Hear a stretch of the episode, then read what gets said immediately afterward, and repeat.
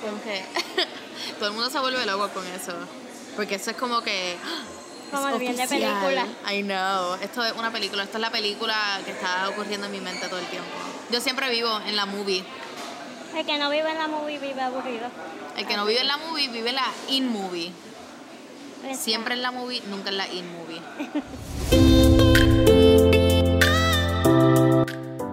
Si estás escuchando este cantito de audio es porque no estás sintonizando la versión en video de Enemiga del Silencio. Y es por eso que te tengo que informar que este es el episodio número 8 y hoy estamos con Caribe Lazo.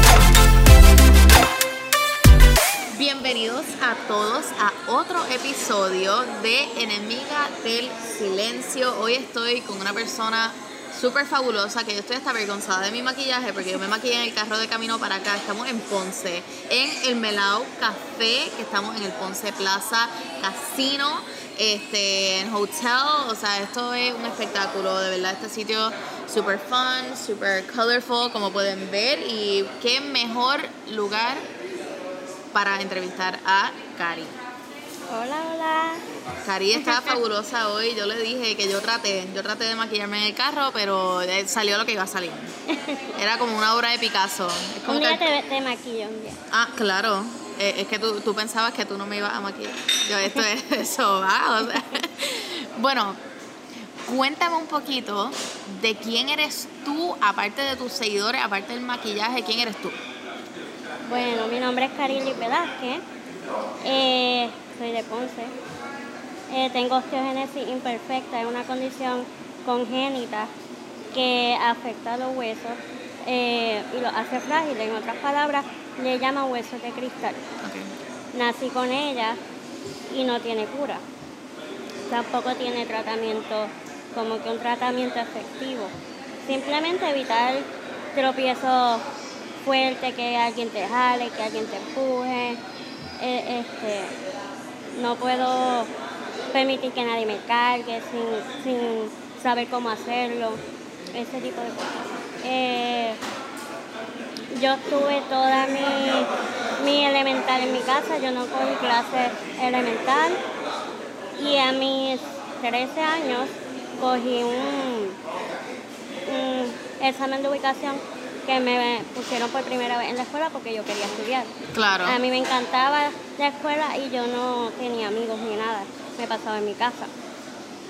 Eh, ¿Qué tú hacías cuando estabas en tu casa? Como que tenías alguna rutina. estar con mi abuelita, ver novelas, Sí, sí, que ver tú te la- criaste en las novelas. me, me las sabía de memoria Acho, tú eras de los que veías casos cerrados también. también. Acho, eso era lo mío. Yo me recordaba, yo estaba como en kinder en primer grado y yo entraba al salón y yo empezaba yo, caso cerrado. me tiraba la canción ahí.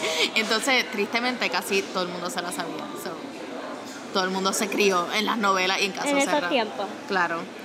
Eh, pues me pasaba con mi abuelita cuando mi primita, que es tres años menor que yo, estaba en casa, pues jugaba con ella. Cuando mi hermana llegaba de la escuela, ella jugaba conmigo.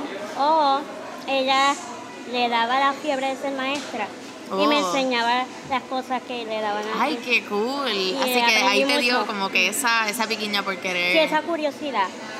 Y una vez mi mamá me dejó ir una, un día con ella a la escuela y me gustó esa relación entre amiguitos, los maestros y todo eso. Y le empecé a insistir a mi mamá que quería ir a la escuela, que quería tener amigos, quería una, una vida social. Porque siempre estaba con mi mamá, mi abuelita, y lo que no me gustaba tampoco era que se burlaba mucho de mí. Yo tenía, yo pasé por mucho bullying. ¿En la escuela? No, Oh. en, en- en la calle cuando Ah, mi mamá me sacaba a pasear. Wow. Niños y adultos, no solamente niños.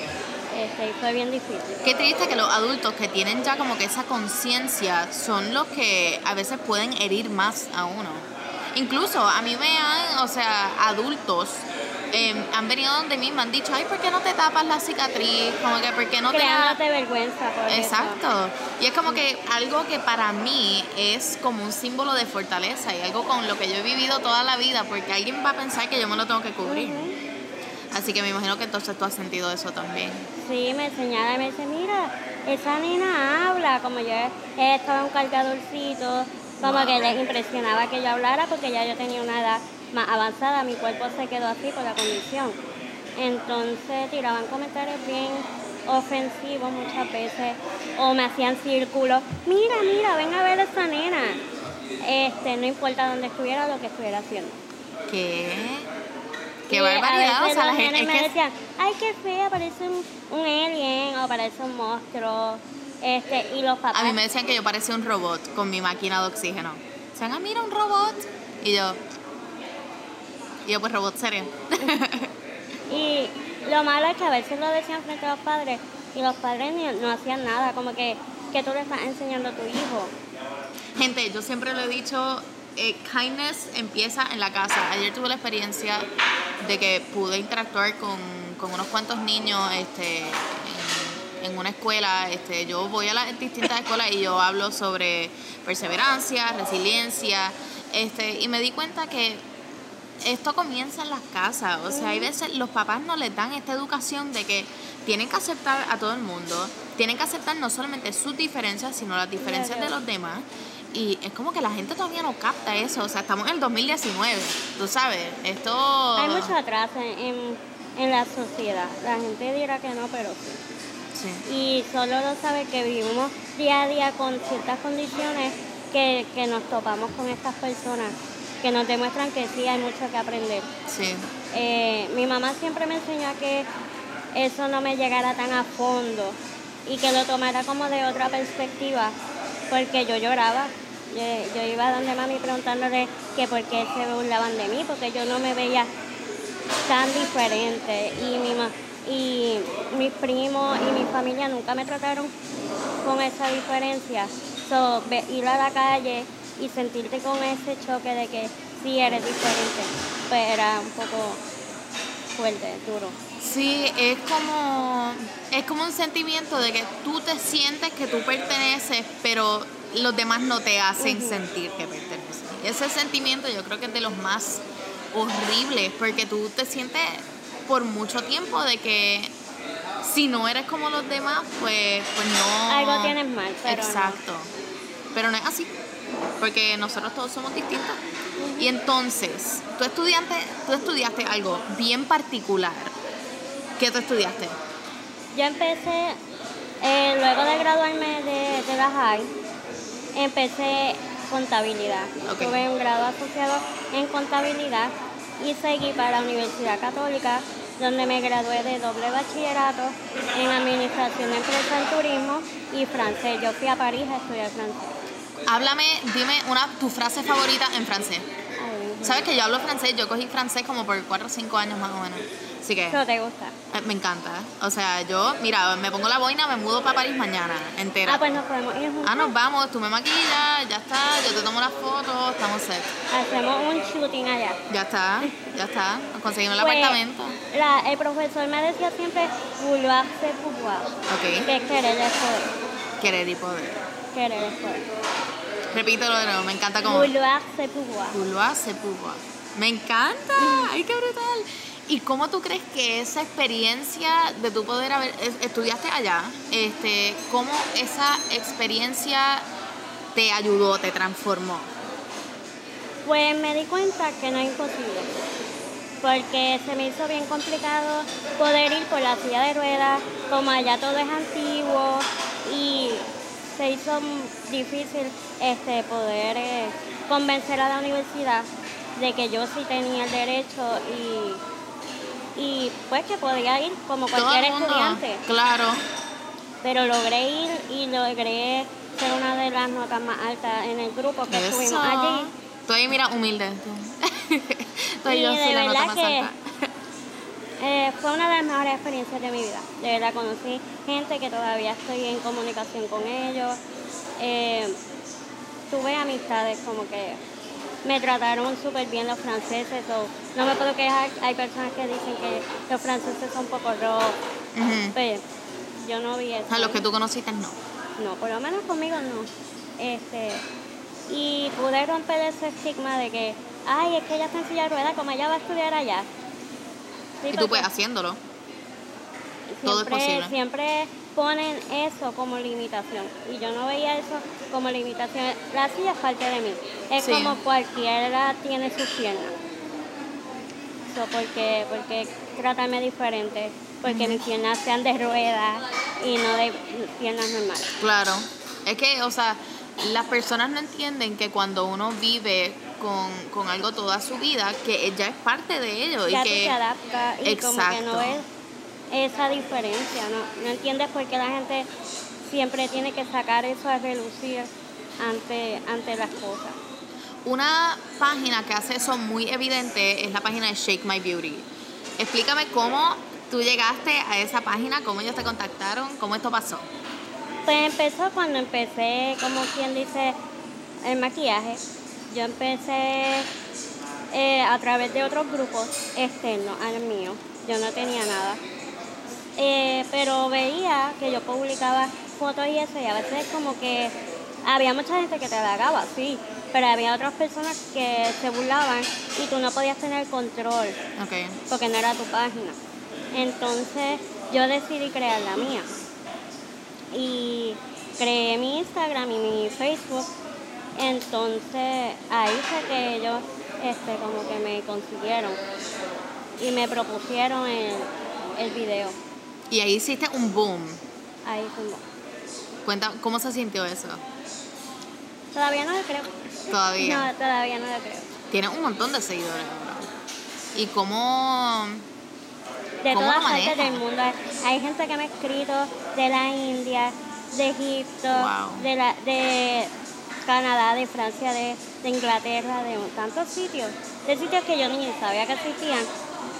Y me escriben y me admiran y me dicen a algunas personas, ay, yo quiero ser como tú, yo quiero hacer lo que tú haces. Y como que para mí es algo que me llega porque hubo un momento en mi vida que realmente yo no quería ser así, que no quería ser yo.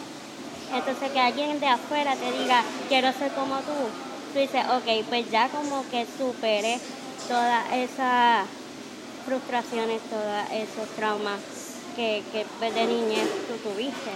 Que yo creo que es parte de la importancia de compartir tu historia y siempre lo he dicho. Tú nunca sabes cuándo tu historia va a llegar a alguien y le va a cambiar la vida completamente. Y Hay personas que me han dicho, yo padezco de depresión o padezco de una condición mental diferente y no me, y no me acepto y tú me diste como que esa esperanza de, de poder seguir adelante. Sí, que no es necesariamente las personas que tengan tu condición Exacto. las que se relacionan contigo. A mí me ha pasado mucho en, o sea, tengo una amiga, o sea, tengo amigos alrededor del mundo, todo el mundo es mi Ivana, este, todo el mundo sabe que, que yo soy pana de todo el mundo. Tengo personas que, que me escriben de Uganda, de África, este, y hemos hecho Skype y de todo. Este, tengo amigos por todo, todas partes del mundo, o sea, personas que tienen mi condición, personas que tienen otras condiciones, personas que me dicen, mira, estaba teniendo un mal día, vi un video tuyo y me cambiaste la perspectiva de la vida completamente. Y yo creo que de eso se trata. Es ese, esa interacción que uno tiene con la gente que, que les cambia la perspectiva de tu condición. Y yo, por ejemplo, los otros días estuve hablando con, con Keishla Rolón y ella me estaba contando de que ella sentía una responsabilidad de ella dejarle saber al, al mundo de que solamente porque ella tenga un, un impedimento que no es, o sea, de que sí se puede. de que sí se puede y de que no es tan distinta como todos los demás. ¿Cómo tú tratas de, o sea, cómo tú le enseñas eso al mundo? siendo yo misma y persiguiendo mis sueños. Porque yo pienso que una de las cosas que no me dejó caer fue el siempre tener como que esa pequeña esperanza en mí y creer en mí por encima de lo que los demás dijeran.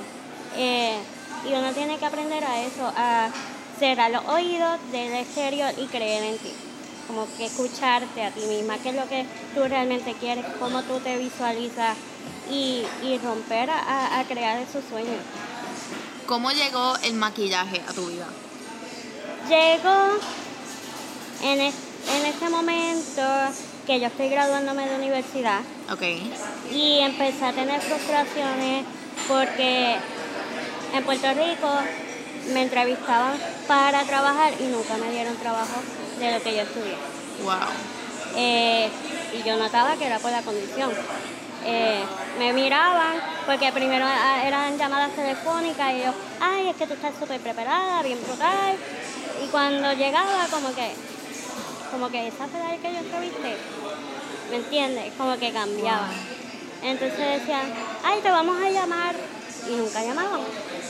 Y yo fui como a 10 entrevistas de diferentes partes de turismo y nunca, nunca me dieron la oportunidad.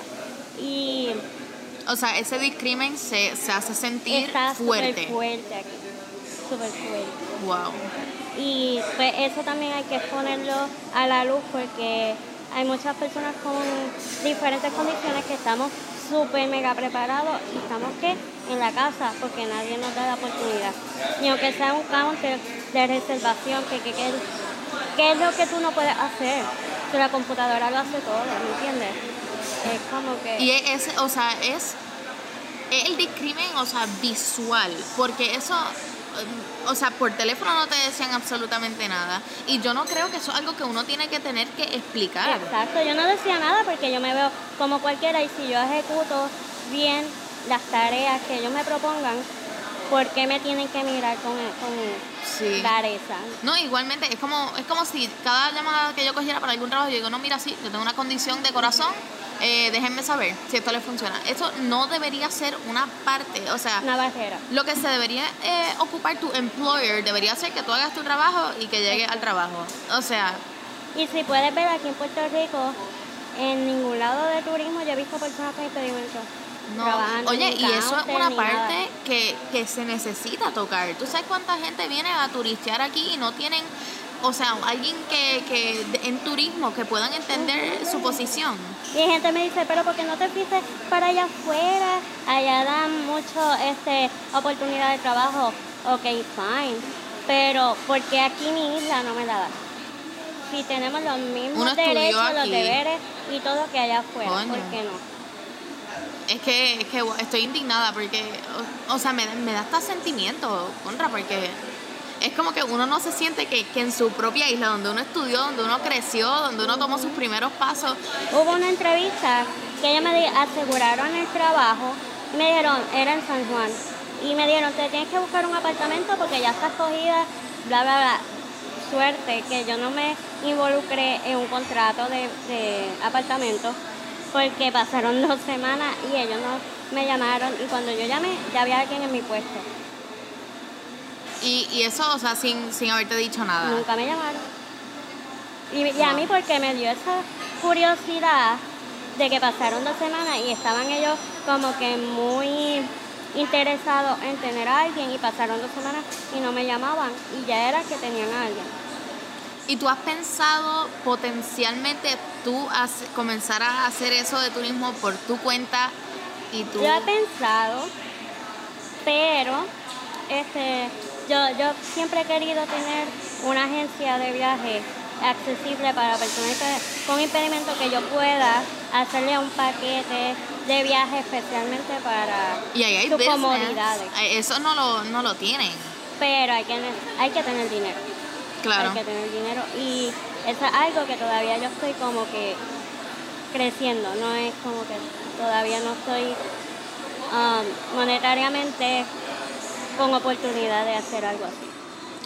Si hay algo que tú le pudieses decir a, a todos estos employers este, en Puerto Rico, ¿qué tú les dirías? Le diría que, que hagan la diferencia, que comencemos a dar oportunidades, que probemos las personas, que tú no puedes negarle la oportunidad a alguien sin haberlo intentado, dejar que la, que la persona lo intente y que ya Puerto Rico es tiempo que esté en un nivel con las mismas igualdades para todos. ¿Por qué no? En Puerto Rico yo creo que el, el estigma se siente mucho más porque aquí todavía no se da la conversación consciente de la aceptación. Y, eh, o sea, en, en todos lados, en todos lados. Hay mucho discrimen, muchísimo. Eso está súper marcado. Eso no se ha podido, como quien dice, arreglar todavía. Y aquí hasta en los lugares, hay lugares que no tienen rampa en el 2019, eh, que no hay el elevador o que si tienen elevador lo dejan dañar y ahí lo dejan porque no le importa. No le importa que el día que una persona como yo llegue, que no podamos hacer lo que queramos hacer. Sí. ¿Tú pensaste en algún momento que tú serías esta fuente de cambio y de inspiración, o sea, y de superación para tantas personas? Lo empecé a sentir en el camino, porque empecé a convertir la frustración en, en, ese mensaje. porque yo me pude haber quedado en mi casa sin hacer nada, frustrada, pero yo empecé con lo del maquillaje vi que me resultó que tengo talento y yo dije, esto va a ser la herramienta para yo llegar a miles de personas. Para mí el maquillaje es una herramienta para yo poder llevar ese mensaje. ¿Cómo el maquillaje a ti te representa? O sea, ¿cómo te hace sentir ese como que...? Pues a mí cambió el que las personas ya no me ven como que, ay, la nena silla rueda. Me dicen, mira, la nena que maquilla. Mira qué bella se maquilla. Y ya no ven la condición, ven el arte en mí. Y yo creo que ese es el gran poder que el maquillaje ha creado. Desviar la, la, la visión de las personas hacia, hacia alguien con, con impedimento. ¿Cómo tú te haces esa línea tan perfecta? Esa línea te queda perfecta. O sea, si, si pueden ver la línea de Cari, o sea, estaba, mira, super sharp, super perfect. O sea, eres, eres un espectáculo. Gracias. Está brutal. Cuéntame un poco, tú eres bien amiga de Darlene. Esa amistad es una, o sea, es como un bundle of joy. ¿Cómo, ¿Cómo surge, o sea, esta amistad de tanta inspiración? O sea, dos mujeres súper increíbles. Cuéntame de eso. Pues ella, eh, cuando empezó con los tratamientos del cáncer, yo la empecé a seguir porque me dio esa curiosidad de cómo ella seguía, bla, bla. Y luego yo di una charla en el centro, que ahora es el centro donde ella se da tratamiento, eh, casualmente, porque para ese entonces ella todavía no estaba. Ok. Y, la doctora de ella se hizo amiga mía. Entonces yo la llegué a maquillar a la doctora. Ok. Y ella vio el maquillaje que yo le hice a la doctora. Entonces yo le dije a la doctora, yo la quiero conocer. Me interesa porque se ve una persona humilde, se ve una persona luchadora y creo pues, que tenemos cosas en común. Entonces, ella me dijo, pues yo, yo le escribo, pero yo me adelanté y le escribí por su Instagram y ella es una persona que ella le contesta a todo el mundo. Sí. Y gracias a Dios me contestó. Entonces me dijo, llegué, ah, yo soy Cari, la que maquilla, espero que sepas quién yo soy. Ese es tu nombre de pedido, Cari, la que maquilla. Cari, ¿verdad? eh, la Cari, la maquillista o maquillista, whatever. Este, y le dije, yo a mí me interesaría, como que aunque sea tener un, encuentro contigo. Ella me dijo, yo quiero que tú me maquilles. Y tú perfecto. Y pues dale, ya ahí está el date. Um, y ella tenía un evento, ahora no recuerdo de, tantos que ella tenía. Sí. Y me dice, para ese evento tú me puedes maquillar. Y yo, pues claro, llego a mi casa y esto fue como un clic como si nos hubiésemos conocido de toda la vida. Y nos reímos y todo. Y hasta la misma mamá dice, ustedes se parecen tanto, como que tenemos la misma manía. Eh, el, mismo como que... Los manerismos. Y como que pensamos de la misma manera. Tratamos a nuestras mamás de la misma manera. A veces la mamá de ella con la mía dicen, ay, pero si ella me hace lo mismo a mí, y viven de la misma manera, tienen como que ese mismo drive para la vida. Sí, e, ese amor por la vida este, lo compartimos y compartimos el que no nos vean con la diferencia, porque ella también la estigma mucho por, su cáncer. Eh, y creo que ambas llevamos ese mismo camino del mensaje. Tenemos ese mismo mensaje. Y de ahí para allá, de ese primer maquillaje en adelante, como que no nos hemos separado. Como que a- ella puede estar en otro pueblo y me escribe, o yo le escribo, le pregunto cómo sigue. Ella, Y ustedes tienen la misma edad incluso, ¿verdad? y ella cumple el 31 de julio, creo que y yo el 31 de enero. Ah, sí que son, o sea, almas gemelas. ¿Cómo tú te ves eh, de aquí a cinco años? ¿Qué tú te ves haciendo? Pues a mí me gustaría llegar a poder maquillar artistas, ¿A quién? a maquillar artistas, Ok. maquillar gente de, de televisión. Eh, quiero como que poder ser representación em, a nivel mundial de, de lo que es una, lo que somos las personas con impedimentos, que somos más allá que una condición, más allá que un diagnóstico, que tenemos la misma deseos de vivir y que nos esforzamos a ser triple porque mucha gente que, que tienen su vida bien no la saben aprovechar y se quejan demasiado. Sí. Pues a mí me gustaría servir de ejemplo, poder también um, dar charlas. Y continuar inspirando a, a tantas personas. Pienso que cuando uno tiene, o sea, uno pasa por una experiencia de vida que te marca, que te deja saber, o sea, el valor realmente que tiene la vida y lo importante que es contar tu historia, se te hace tanto más fácil abrirte a toda esta experiencia. Y igualmente a que entonces cuando tú hables con otras personas, tú le puedes decir a ellos, o sea, cuenta tu historia, es súper importante. Y eso yo me estabas contando antes, este, que tú sientes que tu historia es reflejada con la de Ariel. Yeah. Explícame por qué Ariel. Pues eh, la sirena, como yo te estaba contando backstage, Behind the scenes, lo que Eh. ustedes no se enteran. Pues para mí las sirenas son la imagen perfecta de lo que es una mujer diferente, eh, que no tiene unas piernas como cualquier mujer, pero no le limita a ser bella, porque si todos sabemos, la sirena es una de las criaturas más este, como llamativa en- en- que se ha creado.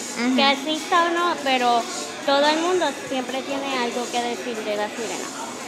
Y Ariel en específico, en su canción Part of Your World, ella habla sobre su deseo de ser como una mujer, como, como cualquier otra. Tener las piernas, sentir lo que es bailar, sentir lo que es caminar en la arena, eh, jugar con sus pies, brincar.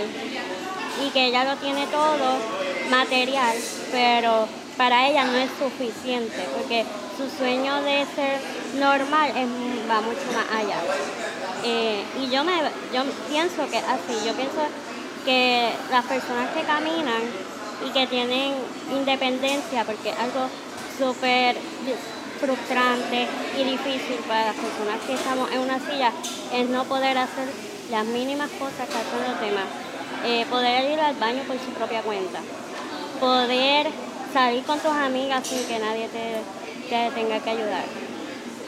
Eso, eso la gente lo debe agra- agradecer porque son las pequeñas cosas que tal vez la gente pasa desapercibida, pero uno desearía tener, uno desearía hacer. Sí, cosas que uno hace en su día a día que, que pues que tú lo- ves normal, porque nunca has estado postrada, entonces, pues, uno dice, wow, qué privilegiada esa persona que puede hacer esas cosas por su cuenta y yo hasta la más mínima cosa tengo que ser asistida por alguien.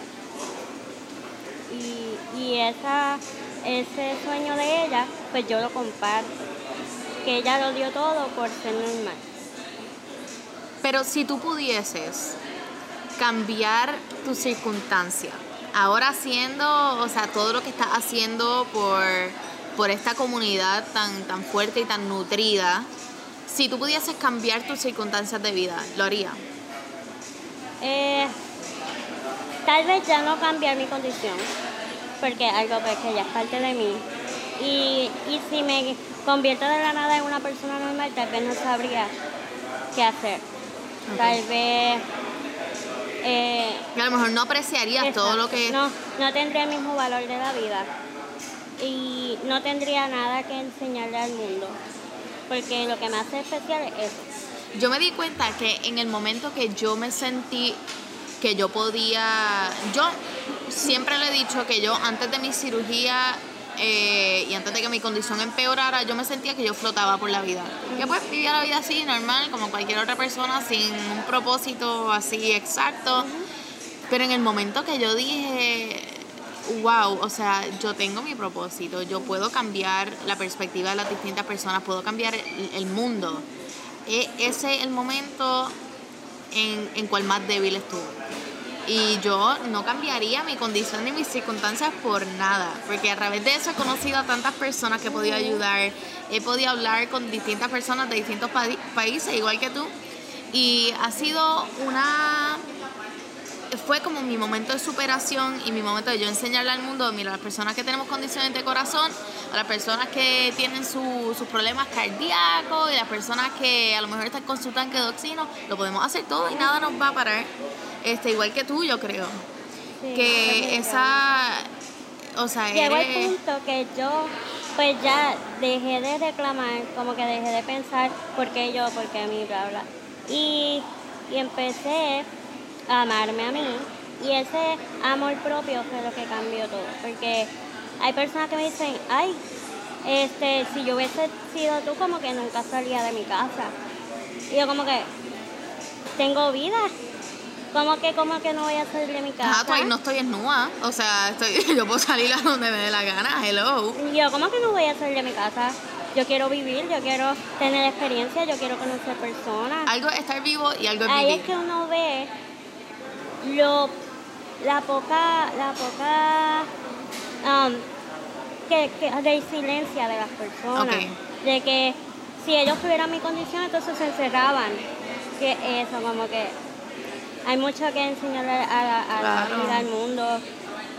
Y tú no te vas a perder, o sea, todo lo que tiene el mundo por Entonces yo me y ofrecerte. iba. Ay, Dios mío. eso fue un sueño para mí. Wow. Eh, Yo creo que, o sea, todo lo que tú dices, todo lo que tú, o sea, le, le llevas al mundo es como una cosa tan, tan fuerte, tiene una energía tan poderosa, una pasión por la vida que yo creo que todo el mundo debería tener como que un cantito de carne. gracias. Porque todo el mundo debería tener un pedacito tuyo en ellos, porque a, la gente le falta mucha inspiración en la vida. La gente necesita esa resiliencia, necesitan esa empatía, este, Yo, necesitan yo he be visto eso, la empatía está por el piso y debemos ponernos siempre en el lugar de otro antes de hablar, antes de decir malos comentarios, De antes de no ayudar a alguien, en lo más mínimo. 100%. Ahora te voy a hacer una ronda de preguntas, que es mi ronda de preguntas favorita, porque se la hago a todo el mundo. Y claro, la primera pregunta, que es la de siempre, la más importante, es ¿cuál es tu color favorito? Violeta. ¿Y cuál es tu color favorito de eyeshadow? Violeta y azul. Ok. Estamos Mermaid. ahí. Mermaid, exacto. Ok. Si tú pudieses cambiar una parte del mundo, cambiar un aspecto del mundo, que todo el mundo, o sea, todas las personas en el mundo tuviesen una cosa, ¿cuál sería? Empatía y amor. Amor, a la gente le falta amor. Y amor propio, sobre todo. Si pudieses maquillar a cualquier celebridad, ¿cuál sería? Internacional siempre he querido maquillar a Rihanna. Ok. de toda la vida. Y de aquí de Puerto Rico, alguna Miss. alguna Miss mes. Así que ya saben, todas mis meses que son amigas mías, tenemos una conversación pendiente para que sepan. ¿Quién es tu celebrity crush? Ah, de hecho. Ajá. Eh, yo le voy a Madison, así que Ah, sí, yo Madison. espero que, que gane porque ella um, ha sabido cambiarle también la perspectiva a esas personas que creen que ella no es de aquí, cuando ella es una excelente representación de medio Puerto Rico que no está aquí, que está también en otras partes del mundo, que también tienen derecho. Sí, Madison es, esa, es, es como, o sea, como tú, es distinta y ella, she loves saying that she's different. Es parte de ella. Me encanta. ¿Quién es tu celebrity crush? Eh, Batman, Harry Potter. Oh, es bien distinto. Desde chiquita. Bueno, y también eh, Lunay, que le dejaste un beso marcado. Ah, bueno, pero él es lindo, pero Ah, no, yo pero- no soy muy reggaetonera. No, yo tampoco, pero tú le dejaste ese beso bien plantado. Tenía que, tenía que. Entonces No tenemos podía que representar. Hello. O sea, si se te da la oportunidad hay que hacerlo. Claro. Obvio. Ok, esta es la pregunta más importante. La más importante en el mundo entero. Si tú pudieses ponerle un título a este episodio del podcast, ¿cuál sería el título? Um, una sirena rompiendo barreras. Uh, creativo. Una sirena rompiendo barreras. Eres, eres espectacular. O sea, Gracias. y de verdad que tienes una energía. Yo creo que el, el resto del mundo, quien no te conoce, debería conocerte. Yo voy a mandar a todo el mundo para tu casa que vaya y hable contigo. Porque, Claro. Nena, sí, porque es que necesitamos que la gente esté así como más feliz, más, más alegre, más agradecida, sobre todo. Que desarrollen su autoestima, Sí. sobre todo. Una cita que te gustaría que todo el mundo supiera. Una cita. Un quote. Bueno, a mí me gustaba mucho, me gusta, la que dice Frida Kahlo. Y es para qué quiero pies si tengo alas para volar. Y ella es una persona que, que ella está en silla de ruedas y en camilla. Ella siguió pintando y ella siguió eh, haciendo su sueño realidad, porque su sueño era que su, su arte la, la conociera el mundo entero y ella tuvo voz por los que no tenían voz. So, eh, yo, a mí me encanta Frida. Me encanta. Así que ya sabes, tú tienes tu ala, Cari tiene su ala, yo tengo las mías. Así que deberíamos todos spread them, ayudar a spread kindness, spread empathy y overall ser una persona buena gente. No cuesta nada ser una persona buena gente. Así que ya sabes, a mí me puedes encontrar como Lola Montilla PR en todas mis redes y Cari Como Beauty by Carrie. Beauty by Cari. Así que gracias por sintonizar a este episodio de Enemiga del Silencio. Hablamos luego.